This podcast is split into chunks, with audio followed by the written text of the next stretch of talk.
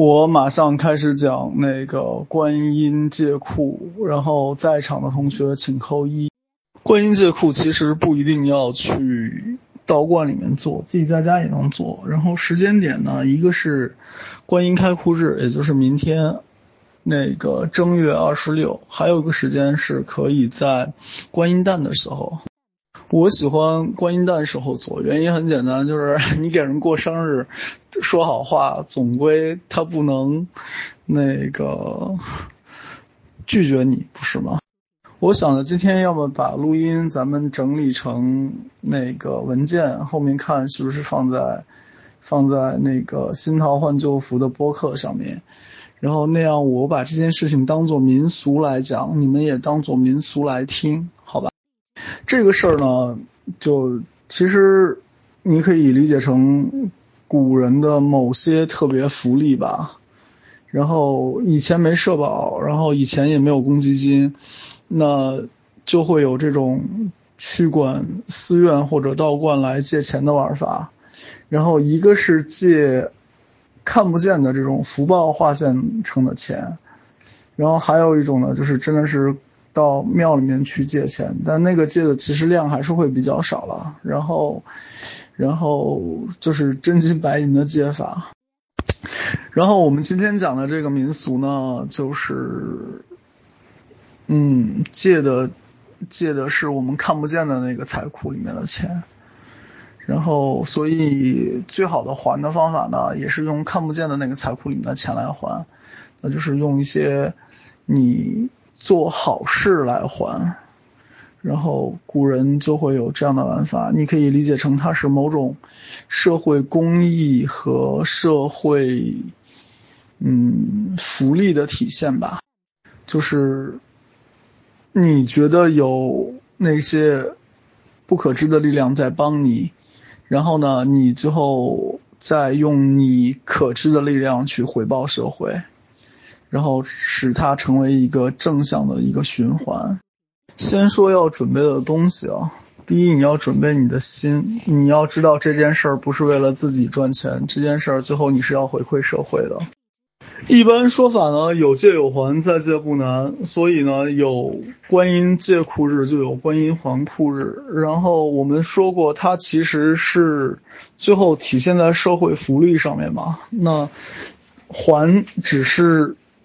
客气一下了，等于是酬神，然后并不是说只有到那天才算把所有东西都还完，那天只是一个标志，前面重点其实还是你要去承许一些事情是社会公益或者是社会福利的要去做，呃。我们说逻辑学上面会有三段论，然后那个佛教的逻辑里面其实也有，不管是不是什么教，然后做事情你总归会有一个你是为啥做吧，然后呢你怎么做，然后做完之后你会回顾评估一下这件事儿。如果我们用管理学来想，就是那个先是 plan，然后再是 do，然后再是。check，然后再是那个 action，然后这个加一起呢就是 P D C A，然后 P D C A 还有一个另外的名字叫做代名环，是由美国著名管理学家戴明提出来的。计划、执行，然后检查，再做改进。然后这个玩法本身其实就是一个管理学的东西。然后我们的古人其实还是蛮聪明的。开库呢，其实是你的计划阶段，然后到了执行呢，就是你要去做事情。你不能说你躺在家睡觉靠神仙给钱。然后再进一步，进一步就是 check，check 的话，还库的时候我理解是个 check。就是看看你自己做了些啥，做的怎么样。最后，那新一年嘛，你总归 review 一下，然后做一些改进，然后再去做计划，就再好去接库了。然后前行的话，其实就是你要确定你的动机，正行是做这件事情，结行呢是回想或者说你去 review 这件事情。总归前中后都是得带着心去做吧，然后。怎么讲呢？这个可能对我们现代人来讲有点心累，但真正你想把事情做好，这几件都离不开。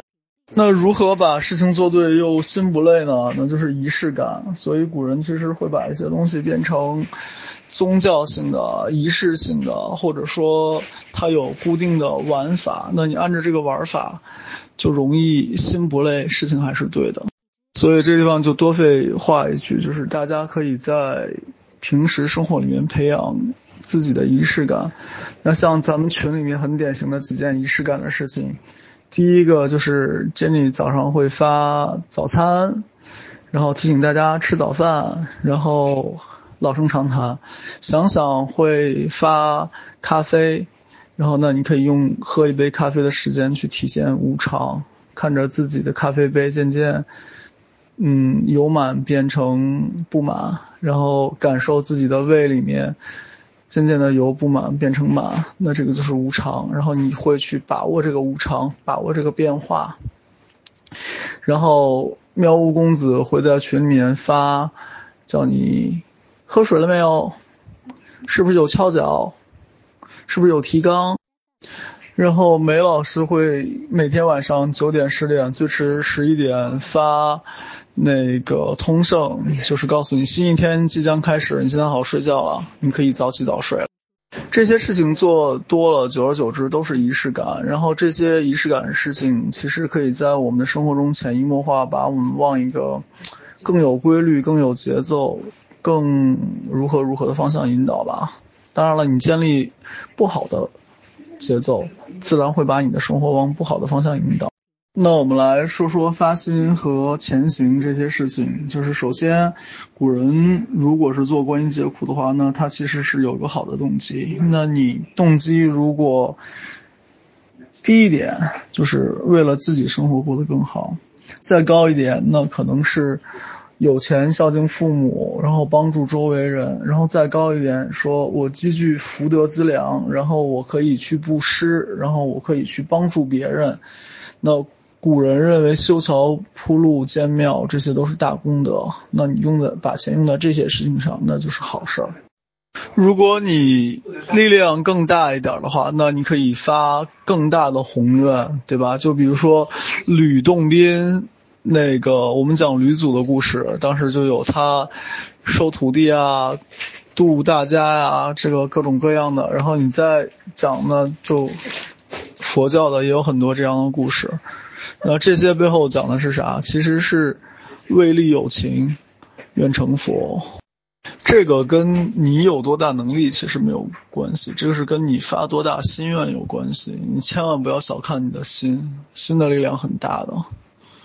对啊，你要是，嗯，怎么讲呢？就是你要是心里没想到，那这事肯定实现不了。但是你心里想到了，这事可能就会实现。新一年定一个小目标，对吧？一个亿，万一实现了呢？我又想讲《阿甘正传》了，《阿甘正传》里面他就是南北方向来回跑嘛。一开始仅仅是因为珍妮离开他了，他擅长的事就是那个 force run，然后他就是擅长跑，然后于是他就开始跑到北国境线了，然后再跑到南又国境线了，就来回跑，然后最后就会有一帮人簇拥着他，最后就成为一个事件，就成为一个现象了。那。你不要怕发的愿大，就是你如果想的事情是对的，就会有人来加入，然后越来越多人来加入，你这个事情就会壮大。所以不在于你有多大能力，在于你敢不敢想。然后你如果是做想做好的事情的话，那大家都会加入你的，对吧？然后所以那个观音借库也是类似，古人就会说，那我要承许。做一些好的事情，修桥铺路啊，或者这个那个的。然后我周济穷人啊，或者是我帮助别人啊。我不光自己吃得饱穿得暖，我还要让别人吃得饱穿得暖。这叫啥？小康社会，大同世界。小康世界，大同社会，这个我觉得是中国人典型的人文关怀吧，就是。杜甫说的那个“大庇天下寒士俱欢颜，风雨不动安如山”，啊，不知道啊，反正中国人总归是不光我要富，然后还要别人也要跟我一起富，共同富裕。那所以你发的愿里面最好不是说，嗯，就我有钱，那你只想着就自己有钱，这个事儿就很难实现。你想着大家都有钱，那菩萨也就容易帮你。所以我就说，你其他的可以不想，至少可以想到，就是我们像去年组织活动，大家一起给那个，就是冰冰魂、军魂、英杰、红归故里、腾讯公益的项目捐钱，有印象吧？然后你十块，我十块，渐渐的这个就几万块钱就出来了，然后最后那个项目就执行了。然后今年那个项目不是捐不了，我发现有一个另外一个类似的。项目，然后我们又开始去给另外一个类似的项目来捐钱，所以不要小看自己的能力，只要你心愿到，事情会往前走。那我们继续从民俗层面说这个事儿啊，古人的话呢，就其实拜神有点像请客吃饭。区别就是多烧几根香。南方很多同学家里面祭祖，估计也还是这样。像我去广西，我去梅嫂家，我丈母娘、老丈人他们祭祖，在家里面也是这样一个玩法，会摆桌吃的东西，然后呢点香，然后准备这个香炉。香炉其实很简单，你可以直接拿那个。纸杯里面装米来插香，然后高级点玩法，一般他们是香炉蜡烛都会一起，三支香两根蜡烛，先点蜡烛，然后再在蜡烛上点香。除了香之外呢，就是准备一些你喜欢吃的东西，你也可以供一些素的点心啊，然后或者是水果。丰盛点的话，你就摆五种，然后应五方嘛也可以。然后你要高级点的话，你可能。对应五方的颜色，东边是绿色，南边是红色，西边是白色，北边是黑色，中间是黄色。那这就五种颜色了。你也可以准备这五种颜色水果，或者你不那么讲究，准备三种也行。然后你每种准备五个，每种准备三个也都可以。补充说一下啊，这期节目发出来的时候，估计估计明天是来不及了。但是呢，听到这期节目的话，你其实可以等到农历的二月十九。观音诞的时候再来做这件事情也是一样效果。有吃的话呢，就还要准备点喝的东西，一般是三盏水、三盏茶。你省点事情的话，就用纸杯来装。然后一般就是不用酒，佛教的神仙不用酒，佛教的这些。都是不用酒，然后一般要用素的东西，不要用荤的东西。荤的其实我们平时以为说肉是荤的，其实包括那些味道大的，比如说什么大蒜呐、葱啊，也都算是荤的。洋葱啊也算是荤的。再就是韭菜啊这些，总体特点就是气味大。想想看你打坐的时候，旁边一个人又打嗝又放屁，好嘞，你怎么坐的安稳呢？再就是烧元宝、金元宝，这个封建迷信啊，典型的封建迷信。所以听我播客的观众，你们都是科学的，你们都是相信那个啥啥啥啥的。所以这个污染环境的事千万不要做。嗯，微信上我只能这么说了，你们懂，听得懂就行了。再就是准备生挂，然后生挂其实就是两片类似于竹笋一样的东西，然后一个上面有八道，一个上面有九道。然后就是合拢在一起，摔在地上，分成两片。然后它一面因为是平的，另外一面是圆弧的，所以如果扣在地上，圆弧的朝上呢，这个就是两片都这样扣，叫做 no。然后一片朝上，一片朝下，这个就叫做 yes，这个就是胜卦。然后如果两片都朝平面朝上，那这个就是呵呵，所谓笑卦。这个呢，其实就是用来问事儿的。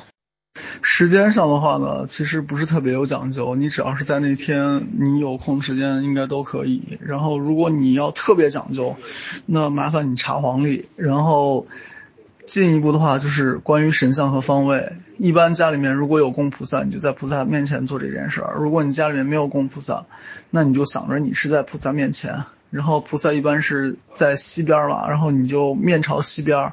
或者你假装你在面朝西边也是个玩法，然后再就是你说那这些地方我都不方便，那麻烦你在灶前做这件事儿，然后你想着菩萨和灶神都在灶前就好了。然后刚才说过了，供五斋、供茶、供水，然后点蜡烛，点完蜡烛之后，蜡烛上面点香，然后香插好，然后磕头，磕头很重要。磕头其实是表尊重了，然后你就该说你是谁谁谁谁谁谁，然后你身份证号码，或者是你生日了，你想想看，身份证号码里面为什么会要有生日这个有效信息？它是不是很玄学，对不对？然后为什么要用你的生日来定义你？为什么你的身份证也是用你的生日来定义你，对吧？然后前面加的是那个行政区号，就是你的地址，然后后面加一个识别码。那你的地址和你的生日能代表你成为你身份证信息的一部分，所以说这个东西就是个很玄学的事情。然后，所以你说清楚你是谁，你住哪儿，你是什么时候生的。然后呢，你就说你有什么事儿，对啊，你派出所也是这个玩法。然后这件事儿就有意思了，就是你得跟他发生关联啊。刚才不是点上香了吗？点上香这是一个关联。然后除了点香之外呢，你还得产生另外一个关联。那用什么关联呢？就是他说你给我你念我的这个咒语，你就跟我有关联。然后这个咒语其实就最简单，你会的第一个咒语叫做妈，一叫妈就来了。对吧？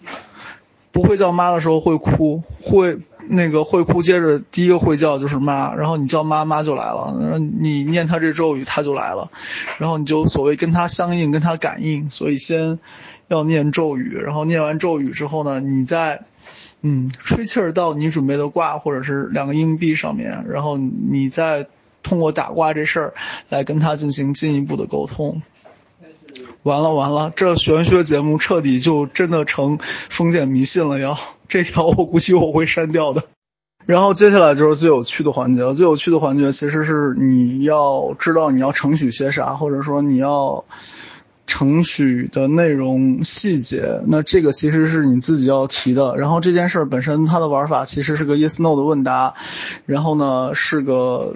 类似于流程图一样的东西，你看流程图里面就是会有选择，搞得定搞不定，搞得定会怎么样，搞不定会怎么样，然后搞得定下一步会怎么样，搞不定下一步会怎么样，然后又面临选择，然后下一个选择又是 yes no，就这样一直 yes no 下去，直接到这个事儿是明确的、细节完美的，然后你知道该怎么执行。那古人封建迷信的做法呢，就会把那个升卦什么的在向上在左左转顺时针转三圈，在逆时针转三圈。然后呢，就可以开始问了，就是说清楚自己为啥事儿要借观音钱，然后呢，借了钱做点啥，然后呢，你答应点啥，然后来做这个答应的事情，基本上其实就是我们说的这些好事儿。你说我每天 都捡到一分钱交给警察叔叔，嗯，这也算，但是观音答应不答应就两说了。那一般情况下是会答应一些跟他有关系的，比如说像去年梅老师答应的就是。初一十五吃素，我家是天天上香的，你也可以从什么初一十五上香这件事儿开始答应起，然后你看菩萨理不理你，就是他是回答你 yes 还是 no 还是呵呵。如果是 yes 的话呢，那你就可以继续往上加码。原来说借十块，那你可以说，那你再多借我点儿，借我个十万。如果你说那个。哦，先解释一下 yes no 和呵呵的含义，好吧？一般菩萨是不会说 no 的，但是会说呵呵，呵呵其实约等于 no，就是我不好直接回掉你，那我也不能跟你说是，那我只能冲你笑。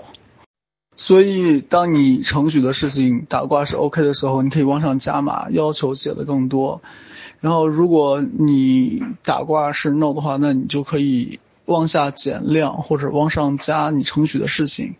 然后以便于让他给你个 OK，那这个就反正是一个你可以跟菩萨慢慢靠两个硬币或者说靠那个挂杯来商量的事情，所以这个就是所谓我们封建迷信的传统风俗里面的一些魅力，就是有些事情是可以商量的，而且它可以通过流程图的方式来解决。我觉得比较靠谱的就是程序，比如说初一十五吃素啊，或者是说你每个月要读点什么书啊，读点什么经啊，念点什么咒啊，这个也是古人常用的方法。讲个更那个什么的例子吧，就是平原核战知道吧？日本的，那个时候呢，就有一个人叫平清盛，平清盛是就是平家发家从他开始，然后呢，平清盛当时他的家族就是会有大量的抄经，然后抄好经书供到寺院里面去，然后甚至这个都是现在日本比较牛逼的文物，然后你们也可以这个玩法来做，然后。尽量程序学短的吧，不然我怕你没时间做。然后现在人就是时间太少，太忙了，然后想方法让自己不那么忙。然后什么程序修桥铺路这种，我劝你们就省省吧，因为。呃，这个资金量和审批手续也不是我们现在人能做得了的，对吧？那你如果看见哪里有腾讯公益啊这种，你去做一做，我觉得倒还是蛮现实的。然后最后你跟你跟菩萨商量好了借多少钱，然后呢你就感谢一下菩萨呗，就是我是某某某，农历某某年某某月某某日生，家住某某某地址，然后今向。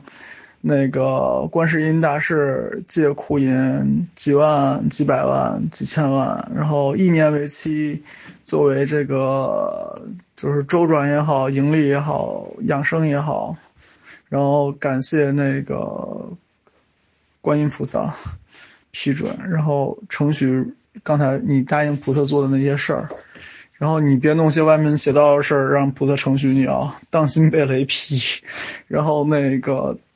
感谢菩萨应允，然后这是壬寅年某年某月某日，吉时某某某扣上，然后接下来那个香烧尽你自己供过的那些水果呀，这些你喜欢吃的东西，你就可以拿下来吃了。然后呢，这个算算菩萨给的，然后然后就是。那个烧元宝的这种封建迷信活动，你们千万不要随便做啊！你做这个就是 注意点摄像头吧，然后对吧？然后你可以在路口啊，然后家里面用烧金桶啊，注意环保啊。然后，然后我是建议烧也是烧，不烧也是不烧。烧吧你就就是头头脑脑该请客的都注意到，什么冤亲债主啊。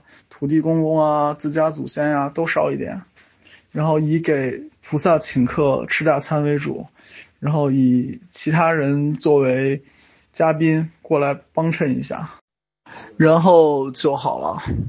然后注意一下，后面到腊月的时候要还库，就其实也就是走个程序，客气一下，然后跟神仙表达一下感谢，跟菩萨表达一下感谢。那对古人来说的话，就是。回顾一下这一年做了些啥，然后有哪些可以跟这些看不见的家长们去说说自己的好，有哪些是要跟看不见的家长们说说自己的不好，然后想一下明年怎么去改进。所以我跟你说，这是一个典型的中国人一年的一个财务上面的那个 P D C A。最后说一下注意事项吧，注意事项呢就是。如果你答应的事儿你没做到，能完成的三倍完成。就比如说你答应初一十五吃素没吃到，那你可能十六、十七、十八连着十三天。然后如果你做不了，那你就跟菩萨说对不起，这个事儿我前面虽然答应了，但我后面实在不能实现了，也不用把自己逼死，对吧？然后，然后但是你老答应别人。不能实现，这我们现在叫啥？叫老赖，或者是说叫失信人群。那失信人群是不能坐高铁的，对吧？那你就要考虑一下了，尽量不要去失信，不管是对看不见的还是看得见的这些人。我之前跟你们说过吧，就是这个信用的本质其实就是钱，钱的本质就是信用。那。没说过，那你们反正留意一下，反正信用这个事儿很重要，有信其实才会有一般等价物，没有信任没有一般等价物。然后还库的话，其实是一样玩法，就注意一下日期就好了。然后，然后就类似上面操作，就是请请看不见的老先生们，或者是请看不见的这些家长们、大家长们。请客吃饭，然后你给他们摆上你喜欢吃的，就算 OK。但是你不要摆什么臭鳜鱼这种你喜欢吃的，那这个就有点离谱了。然后就是姓氏某某某，生于某年某月某日某时，家住哪里哪里哪里，感谢菩萨，感谢神仙一年以来的护佑。然后那个之前 答应的事儿完成了或者没完成，然后依然感谢，然后就客套一下，说点好听的，对吧？就是礼多人不怪嘛，所以你水果呀、什么贡品啊，稍微摆一点。好了，大致的内容就是这些。然后呢，有兴趣的话呢，你们可以搜一搜唐卡，搜一搜什么张大千去敦煌当时临摹的那些壁画，敦煌壁画里面的观音菩萨啊的造像啊，或者是什么。那我发点佛像给大家看啊，这个就不录进去了。然后，然后。我这边其实在跟朋友们一起做香，然后再调一个黑方，然后你们可以看一下。